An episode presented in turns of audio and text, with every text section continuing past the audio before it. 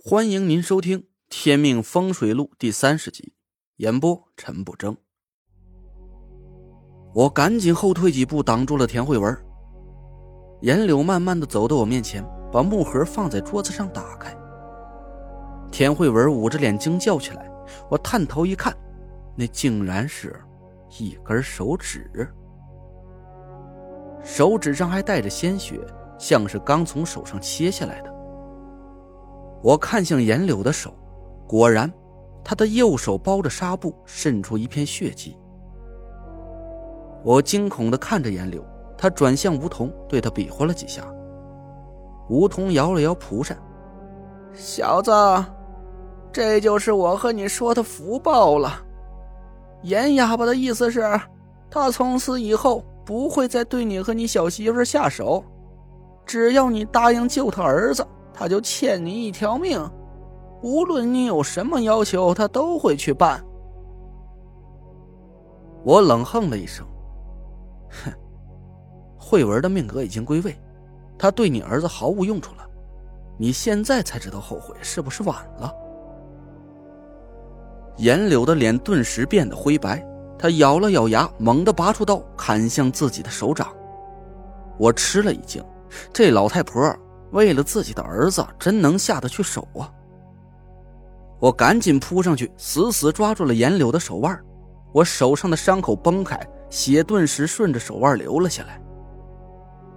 梧桐说道：“严哑巴有个规矩，单日能说话的时候是鬼医，双日变成哑巴的时候是鬼徒。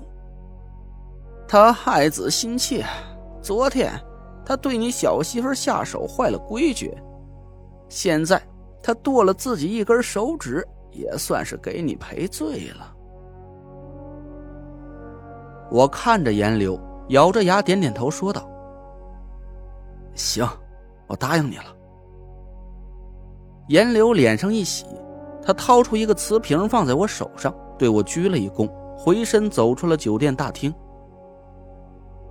累赘。田慧文哭着跑过来，梧桐对他喊道：“赶紧用严哑巴给的那瓶药给他治伤。”田慧文拆开我手上的纱布，把严柳的药撒在伤口上，给我重新包扎起来。我的心蹦蹦直跳，宾客们早被吓得大气儿都不敢出，一个个呀哆嗦着，却又被黑西装们看得死死的，也不敢离去。我凝了凝神。仔细看了一下田慧文的面相，总算是松了口气。他印堂里的煞气已经完全消散了，白嫩的脸蛋上显得水灵灵的，命官里隐隐透出一丝红润。阴阳归位，我松了口气，眼前一黑，一下子就失去了意识。等我醒过来的时候，我四周一片漆黑，感觉自己趴在一张很软很舒服的床上，这鼻子里……还隐隐传来一阵幽香。我很渴，想喝水，刚动了一下身子，却扯到了背后的伤口，失声叫了起来：“累赘，你醒了吗？”身边传来田慧文的声音，随后灯亮了起来。我眯着眼适应了好一会儿，这才看见田慧文关切的脸正望着我。“啊，我这是怎么了？”田慧文哭了起来。医生说是失血过多，有块玻璃扎在脖子附近，差点就伤到了动脉。你身上都让血给淹透了，我真担心你。你……田慧文泣不成声，我勉强笑了笑。真没事别哭了，我想喝水。田慧文赶紧把床头上一杯水拿过来。他试了试水温，把吸管放在我嘴里。医生说你润润口就行了，不能多喝水，不然会流血的。我吃力的喝了点水，无力的趴在床上。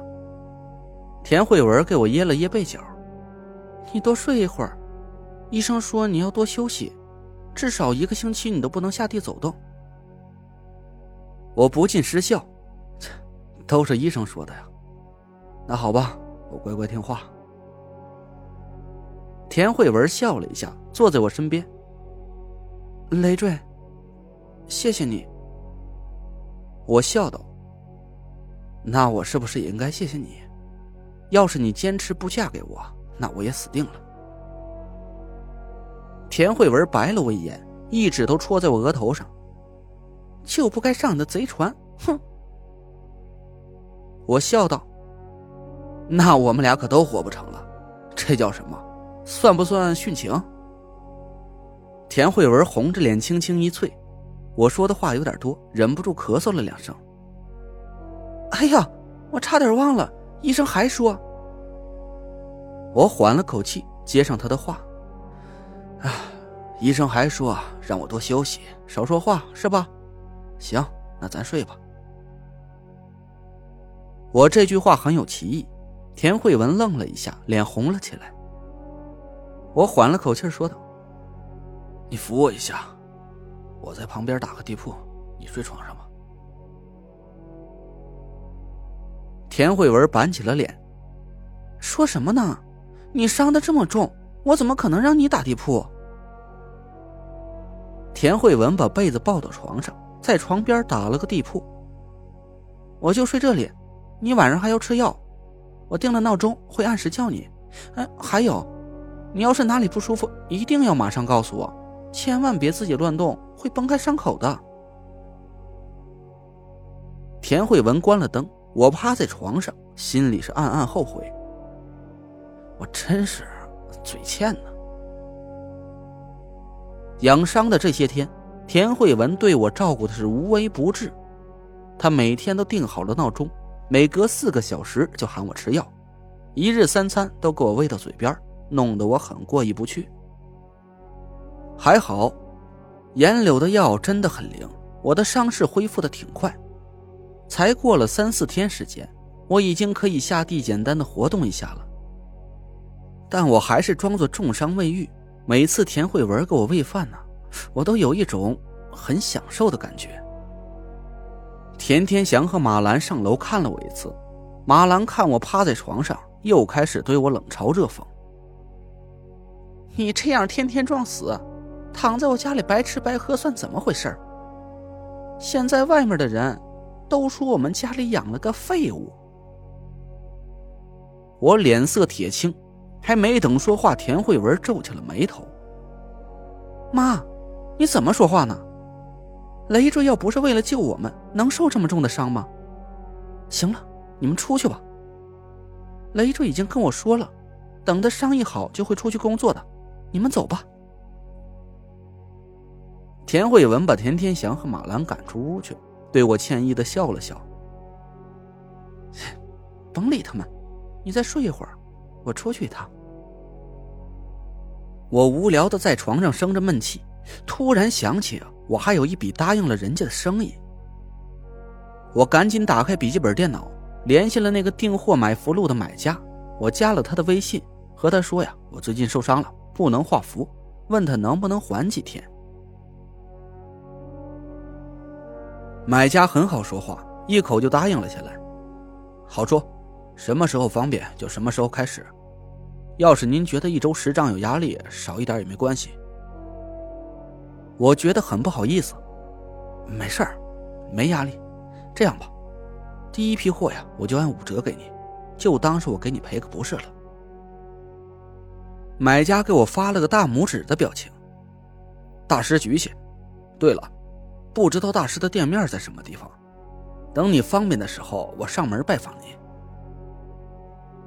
我初来京城，还没有经济实力去搞店面呢。啊？那真是可惜了。对了，大师，其实啊，您可以考虑一下在京城搞个店面，琉璃厂、潘家园都是好地方。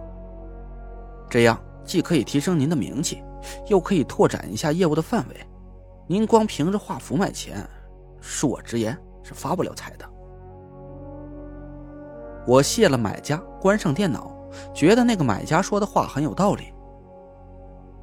现在伤势啊，已经好的七七八八了，我确实也该考虑一下今后的生计问题了。